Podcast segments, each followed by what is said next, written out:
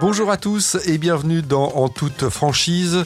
Je m'appelle Christophe Artus et dans ce podcast, nous recevons des franchiseurs et des franchisés. Objectif de ce rendez-vous, lever le voile sur ce modèle encore trop peu connu, explorer les clés de réussite, les pièges à éviter et les tendances à suivre en matière de franchise au travers de parcours d'entrepreneurs inspirants. Aujourd'hui, je reçois Michael Di Luigi, franchisé expert impact, un réseau de techniciens automobiles spécialisés en débosselage sans peinture et petite rénovation intérieure. Michael, c'est un entrepreneur dans l'âme. Après des études en gestion d'entreprise, il devient en 2010 franchisé Delco, enseigne spécialisée dans l'entretien et la réparation de véhicules. Une première expérience de franchisé réussie qui dure 6 ans et puis l'opportunité de vendre son affaire se présente. Michael redevient alors salarié, mais très vite l'envie d'entreprendre ressurgit et fin 2023, il rejoint donc Expert Impact, un tout jeune réseau de franchise. Dans cet épisode, Michael revient sur ce parcours, sur son attachement au modèle de la franchise et nous explique pourquoi il a choisi de rejoindre un tout jeune réseau. Bonne écoute.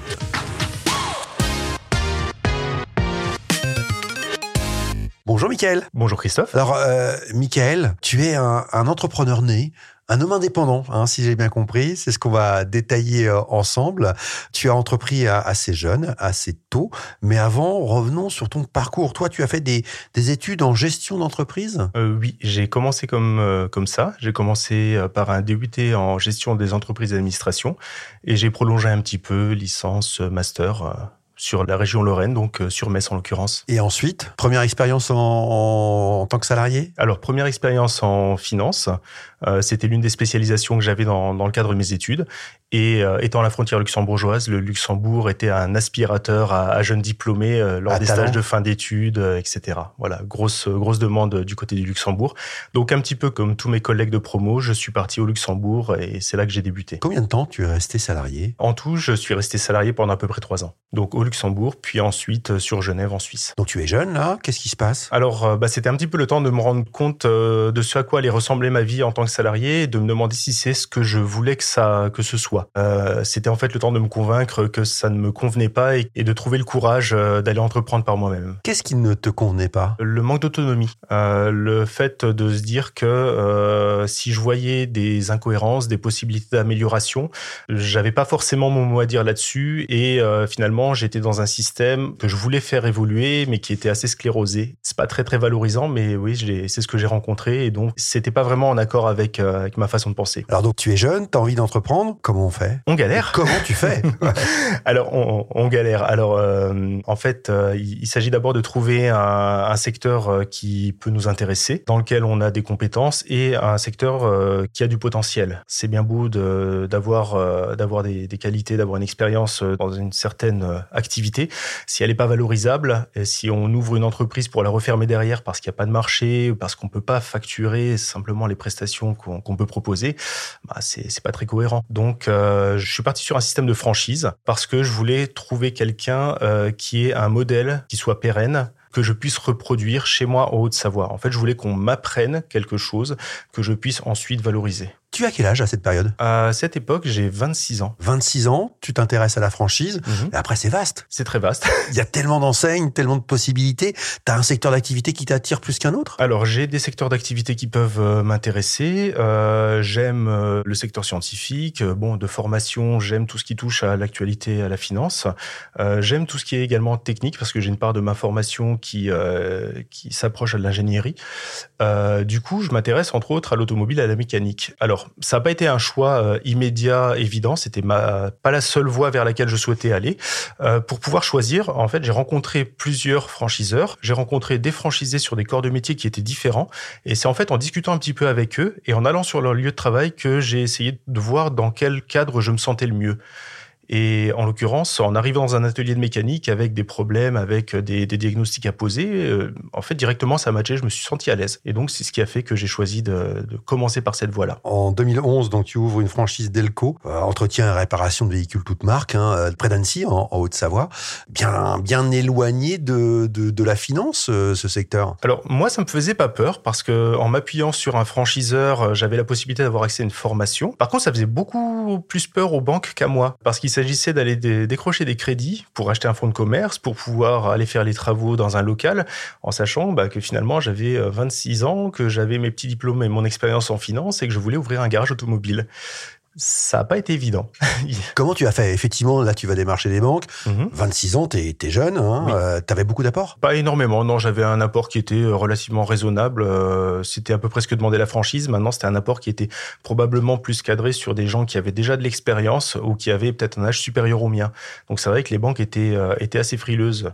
Bah, il a fallu les rassurer, tout simplement. Donc, comment est-ce qu'on fait à les convaincre? Alors, on arrive avec un dossier de financement qui est, avec un plan de financement qui est déjà prêt, qui est sérieux, avec une étude de marché qui est réelle, avec un fonds de commerce qu'on a trouvé dont on peut montrer ce qu'on va faire pour améliorer la situation, pour augmenter le chiffre d'affaires, avec un franchiseur qui a lui-même euh, bah, dans, dans sa sacoche un certain nombre de réussites euh, économiques pour montrer qu'il laisse pas non plus euh, les, ses franchisés comme ça dans la panate lorsqu'ils le sont. Et ensuite, par le nombre, en l'occurrence, j'ai démarché 18 banques, j'ai eu 16 refus mais il suffisait d'un seul accord pour lancer la machine. Là, à un moment donné, lorsqu'on va démarcher 18 banques, il n'y a pas un peu de découragement? Un petit peu. Mais en même temps, euh, j'étais quand même assez jeune. Euh, J'en voulais, j'avais une grosse confiance en moi et en le potentiel du projet qu'on allait développer. Et lorsque j'avais des refus, si je sentais que le refus était moyennement motivé ou que le banquier était assez intéressé mais que ça avait bloqué euh, pour pas grand-chose, bah, je répondais à son refus en fait. Je lui demandais pour quelle raison est-ce que ça posait problème et j'allais contre-argumenter en mettant du factuel et en expliquant pourquoi, malgré mon inexpérience, j'allais pouvoir pallier au problème, le fait euh, ben, qu'il me fallait un apport relativement conséquent, on avait quand même une valeur euh, du local du fonds de commerce qui était intrinsèque sur laquelle il pouvait se reposer. Enfin voilà, il y a tout un tas d'arguments qu'on peut faire pour montrer également ben, qu'on s'arrête pas à la première difficulté venue, tout simplement. Si on s'arrête à la première difficulté qui se présente, euh, l'entrepreneuriat n'est pas fait pour nous. Hein. Toi qui viens du secteur de la finance, qu'est-ce que tu trouvais pertinent dans le modèle de la franchise? Il y a pas mal de réponses sur à cette question. D'un point de vue très très terre à terre, je dirais la sécurité. Euh, la sécurité de, de, partir sur un modèle qui est relativement éprouvé et dont on se dit, normalement, si je fais bien les choses, que je me forme bien, que tout, euh, tous les fondamentaux sont bons, il n'y a pas de raison que ça se passe mal parce que ça peut se passer bien auprès d'autres franchisés. Euh, L'appui, c'est quand même pas rien. Lorsqu'on est chef d'entreprise, on peut assez vite se sentir un petit peu seul face, soit face aux difficultés ou juste avoir envie de parler de, de, personnes qui sont exactement dans la même situation. Et en ça, le modèle de la franchise est très très pertinent. Il y a un réseau. Il y a un réseau. Et surtout, il y a un réseau qui a prévu quand même énormément de choses, tout un package pour vous permettre de réussir. En tant que, euh, ben, déjà qu'indépendant et encore plus lorsqu'on ne vient pas du corps de métier de base, on a énormément de choses qu'on devrait mettre en place pour que le concept fonctionne, ne serait-ce que, des, trucs bêtes, hein, la signalétique, avoir un site internet, un référencement correct, euh, avoir des publicités de lancement, avoir une veille stratégique des prix. On peut toujours les faire en tant qu'indépendant, mais c'est une masse de travail qui est absolument titanesque. Hein. Si on veut le faire sur le long terme, c'est soit il nous faut une grosse équipe, soit il nous faut un franchiseur qui travaille bien. Donc là, on est en 2011, tu as 26 ans, tu reprends un garage déjà existant, mhm. qui n'était pas franchisé, qui était un garage indépendant, hein, c'est bien ça. Hein. tu, m'arrêtes si je dis des bêtises, Michael. Donc tu enseignes Delco, ça se passe comment là, en fait, cette expérience? Dans l'absolu, elle se passe très bien. C'est-à-dire que le garage euh, a très bien fonctionné, on a réussi à redresser la réputation qui n'était pas forcément excellente lorsque l'on est arrivé. Très instructive en termes de, euh, on va dire, de, gestion d'entreprise, de gestion de l'humain, parce que le fait d'avoir des salariés, euh, c'est pas anodin, a fortiori quand les salariés ont deux fois l'âge du franchisé ce qui était mon cas pour une partie d'entre eux. Et donc intéressant également sur, euh, sur soi-même, pour en apprendre sur soi, sur, euh, sur la capacité qu'on a ou qu'on n'a pas en fait, hein, à gérer euh, le stress, à gérer tout ce qui peut advenir dans la vie de l'entreprise. Et tu t'es tout de suite épanoui dans ce métier d'entrepreneur? Alors oui, bien sûr, ah, totalement. Justement, j'y ai trouvé ce qui me manquait en tant que salarié en termes de marge d'autonomie. J'apprécie vraiment le fait, en étant franchisé, de se dire que si on fait bien normalement, ça marche. Si on fait mal, bah, c'est notre faute en fait. Il n'y a pas de pare-feu, il n'y a pas de fusible, euh, c'est parce qu'on a mal travaillé et donc ça veut dire aussi qu'on a la possibilité de corriger le tir et d'essayer d'aller trouver les bonnes solutions. On n'a pas euh, le, problème euh, que je mentionnais tout à l'heure de se dire que ben, on a un budget d'un autre département ou on a un supérieur qui n'a pas exactement les mêmes objectifs que soi-même et donc le développement de l'entreprise. On doit faire pour le bien commun de la boîte. Cette expérience dure 6 ans. Oui. Donc ce garage, il tourne, ça, le business, euh, ça fonctionne? Ça tourne très très bien et on a des clients, on a une activité qui est, euh, qui est stable. euh, tout va bien de ce côté-là. T'as combien de collaborateurs? J'ai eu entre euh, 3, 4 et euh, 6, 7 collaborateurs selon les périodes de l'année, selon l'activité du garage. Donc 6 ans à la tête de ce garage. Et puis, Et puis la revente, en fait, une opportunité que j'ai eue d'un concurrent qui souhaitait euh, à la fois bénéficier du retrait d'un de ses concurrents et à la fois bénéficier ben, du- d'un fonds de commerce qui avait pris de la valeur. c'est simple, la revente d'une franchise? Alors, la revente, c'est simple si on est bien encadré, si on a des partenaires fiables, si on a un comptable qui s'implique, si on a un avocat qui s'implique, parce que ça reste quand même juridiquement quelque chose de relativement lourd, avec pas mal euh, de jurisprudence, avec pas mal de petites situations qui peuvent devenir gênantes alors qu'on les voit absolument pas venir si on n'a pas un intervenant qui connaît euh, ce genre de situation. Qu'est-ce qui reste de cette expérience-là? Alors, qu'est-ce qui reste de cette expérience? Un grand apprentissage sur moi-même sur ce que je suis capable de faire et sur ce que je ne suis pas capable de faire également. Et en fait, euh, avec euh, du recul maintenant, j'appréhende différemment les difficultés qui peuvent se rencontrer. Je sais que je peux pas forcément tout gérer, d'où l'intérêt aussi d'avoir des partenaires qui puissent faire ce que moi je ne pourrais pas forcément faire. Ouais, et puis tu t'es investi, euh, j'allais dire, corps et âme un peu dans, dans, dans cette affaire. hein. Tu, tu m'as dit lorsqu'on a échangé pour euh, préparer euh, ce rendez-vous, ce garage était une maîtresse exigeante. Oui, mais c'est vraiment le cas parce qu'en fait, euh, le, ben, le garage passait avant tout parce que quand on a une clientèle euh, locale, quand on a des personnes qui ont des soucis sur leur véhicule, bah ça, on n'arrive pas à être vraiment en week-end lorsqu'on est en week-end, on arrive difficilement à être en vacances lorsqu'on est en vacances. On a toujours soit le téléphone qui va sonner, euh, soit de toute façon en tête des choses qu'on doit régler. En fait, on peut pas vraiment switcher euh, sur off et se dire allez maintenant je suis tranquille et puis euh, pendant deux semaines il va rien se passer, le monde sera entre parenthèses et quand je vais revenir tout va redémarrer naturellement. Non, absolument pas. Alors donc tu revends ce, ce garage, tu fais une bonne affaire? Bonne affaire, ça dépend. Ça, ça dépend si on rapporte à l'heure. J'étais pas spécialement bien payé, mais non, non. J'ai un fonds de commerce qui s'est valorisé et que j'ai revendu à un prix qui était bon. Et qu'est-ce que tu fais après? Alors euh, après, j'ai besoin de repos parce que j'ai fait énormément d'heures euh, au garage, euh, sans compter les heures en dehors du garage où ma tête y était euh, aussi. Donc j'ai eu besoin de voyager, j'ai eu besoin de, de retrouver une vie familiale, de passer un petit peu de temps avec mon bébé qui à l'époque avait à peine deux ans. Euh, j'ai eu un deuxième enfant et voilà, j'ai pu euh, avancer un petit peu sur, euh, sur ma vie personnelle et ma vie de famille. Et tu as repris également une activité salariée? Oui, au bout de quelques mois, je me suis demandé ce que je pouvais faire et j'ai réessayé. Alors, comme une piqûre de rappel, j'ai voulu me, j'ai voulu retenter le fait d'être salarié en me disant bon ben voilà, t'as évolué, t'as vécu ton rêve d'entrepreneuriat. Eh Ben écoute, maintenant euh, repasse salarié, tu verras un petit peu comment ça se passe. Et bah, c'était une piqûre de rappel.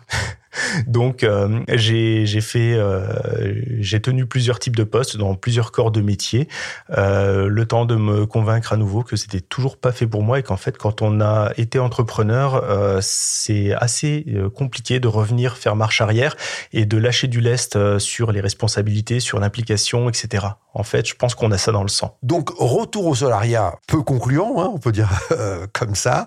Qu'est-ce qui se passe? Tu, Ça y est, tu te dis bon, allez, c'est bon, terminé le salariat.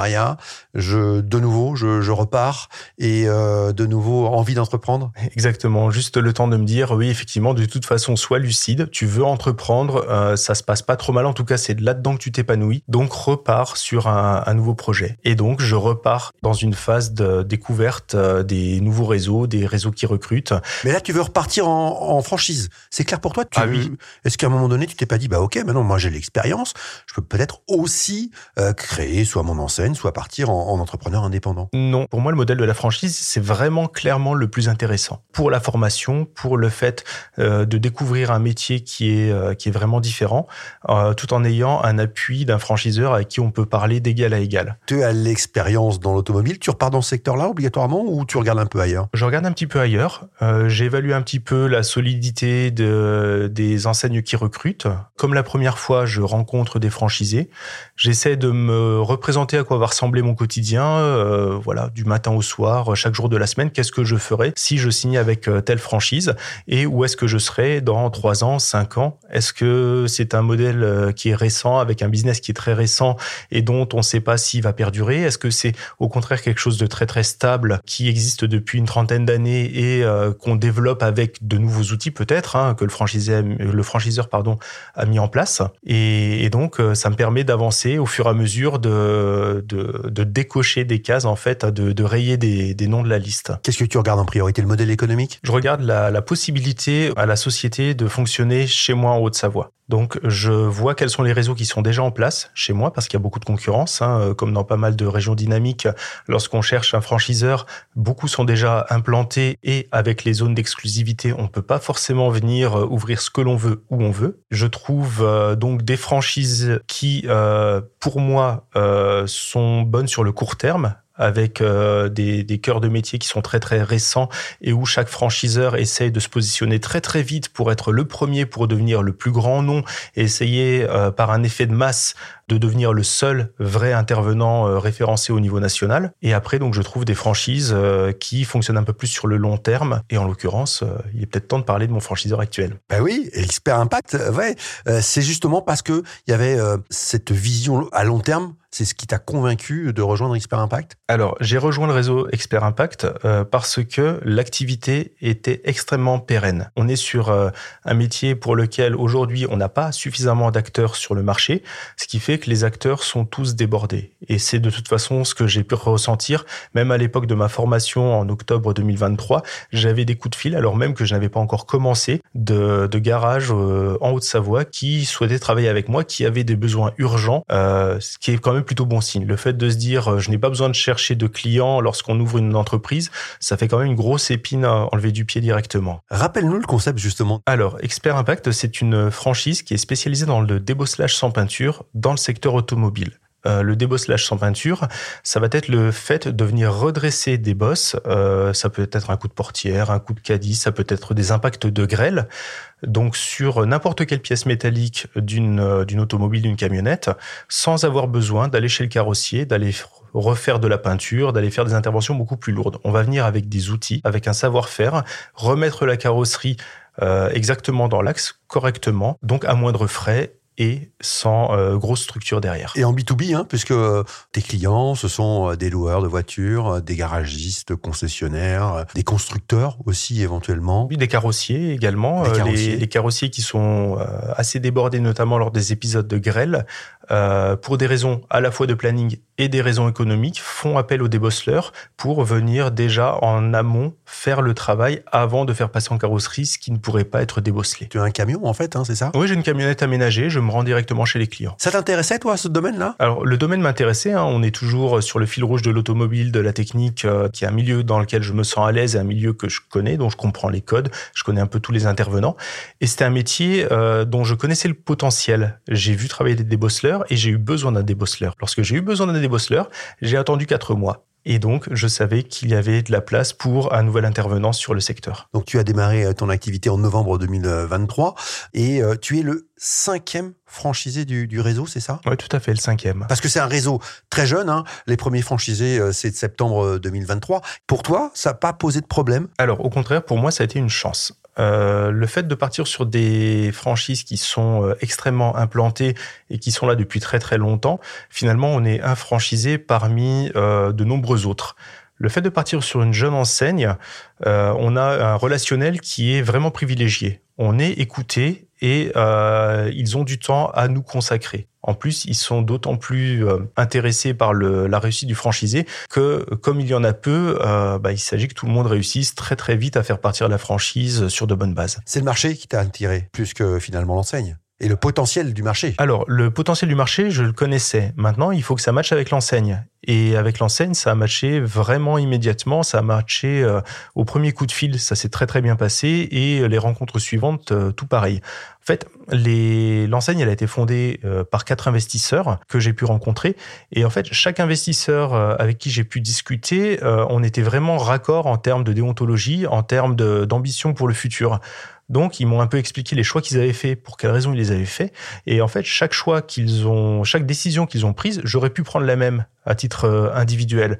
Donc forcément, ça pousse à avoir confiance. On se dit, ben, ils vont dans le bon sens, en tout cas dans le sens dans lequel moi j'ai envie d'aller. Donc, ben, on va taper dans la main, quoi. On va leur faire confiance sur euh, tout ce qu'ils ont déjà construit. On va rejoindre le, bateau tant qu'on n'est pas trop nombreux dans ce bateau. Tant mieux, c'est une chance. Alors, comment ça se passe, Michael? Raconte-nous aujourd'hui euh, ton quotidien. Est-ce que euh, c'est conforme à ce que tu attendais? Est-ce que tu t'éclates? Est-ce que tout est tout est bon? Alors, tout est bon. tout est vraiment très très bon. en fait, c'est parti sur les chapeaux de route. Dès que je suis sorti de ma formation, qu'elle a été validée et que je suis parti chez les premiers clients référencés. Il hein, faut savoir que chez Expert Impact, l'une des forces de ce franchise c'est qu'ils passent des, des contrats, des partenariats avec de grosses enseignes ça permet en fait, lorsqu'on arrive sur un secteur, de déjà avoir des clients qui nous attendent avec euh, toute la partie administrative qui a été faite. Donc en fait, on n'a plus qu'à travailler. Et mine de rien, ça, fait économiser beaucoup de temps et d'énergie. Euh, donc dès le début, euh, j'avais pas mal de voitures qui m'attendaient avant même de, revenir en Haute-Savoie avec mon camion. Et donc bah, depuis, je travaille quotidiennement à un rythme de travail que je décide, ce qui fait partie des avantages quand même du fait d'être indépendant, alors, on le décide, mais il faut bien se dire qu'on ne travaille pas 5 heures par jour. Hein. Euh, le but, c'est quand même de, réussir à avancer, de faire grandir sa société. Moi, je suis sur un secteur géographique à titre perso qui est très très intéressant. Je me suis situé entre Annecy et Tournon-les-Bains, avec énormément d'automobiles, avec un kilométrage moyen parcouru par habitant qui est quand même assez élevé, et donc des besoins qui sont élevés. J'ai commencé à titre euh, individuel avec uniquement mon camion sans salarié. Aujourd'hui, il faut que je recrute. Alors, tu nous l'as raconté tout à l'heure, hein, euh, première expérience euh, en tant que franchisé euh, chez Delco a été euh, intéressante, mais en tout cas très prenante.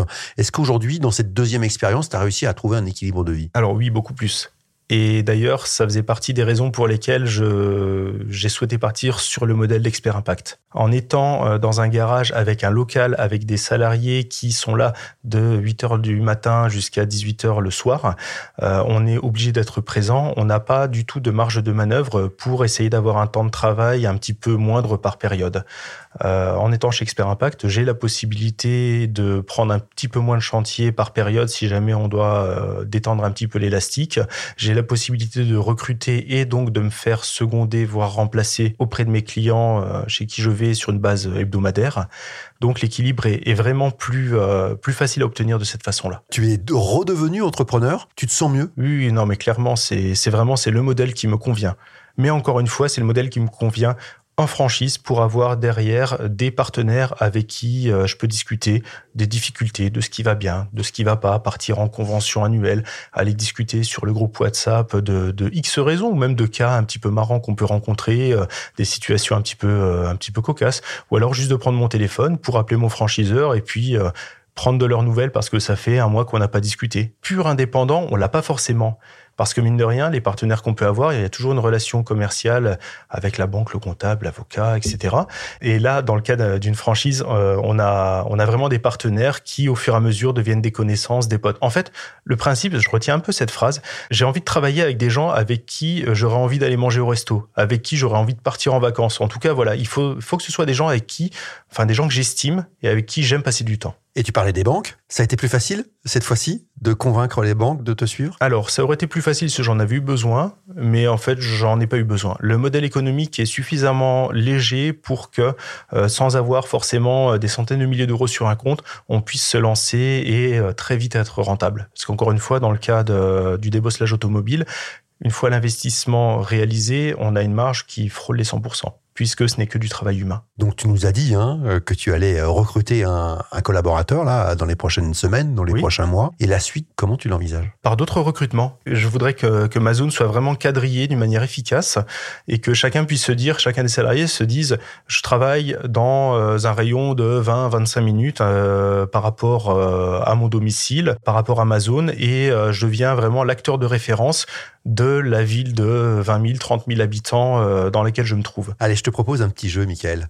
On se projette dans 5 ans. Mhm. T'es où? Tu fais quoi? Franchement, dans 5 ans, je me vois toujours dans ce corps de métier-là, euh, mais en ayant pu faire un petit peu grandir les salariés que j'aurais recrutés. Alors l'idée, clairement, c'est d'avoir Combien de salariés? Dans 5 ans, t'as combien de salariés? Dans 5 ans, 5. 5, ça me paraît bien. Ça me paraît, euh, ça me paraît jouable. Ça me paraît intéressant par rapport à Amazon. Et surtout, ça me permet de garder une espèce de taille humaine où euh, je connais chaque salarié et où on garde vraiment une relation privilégiée. Donc 5 salariés dans 5 ans. Hein. 5 Mhm. salariés. Cinq et salariés, 5 camions. Et Quel du- territoire Sur euh, le nord de la Haute-Savoie et la Savoie. C'est ce que j'envisagerais. bah, On se donne rendez-vous dans 5 ans. Avec grand plaisir. Merci Mickaël. Merci à toi, Christophe. C'est la fin de cet épisode. Merci d'avoir écouté en toute franchise. N'hésitez pas à nous partager vos avis en commentaire, à nous encourager et si vous souhaitez être notifié des prochains épisodes, pensez à vous abonner. Et puis, si vous avez des questions ou envie de nous soumettre un nouvel invité, vous pouvez le faire via les réseaux sociaux de l'Express Franchise. Je vous dis à très vite pour un nouvel épisode.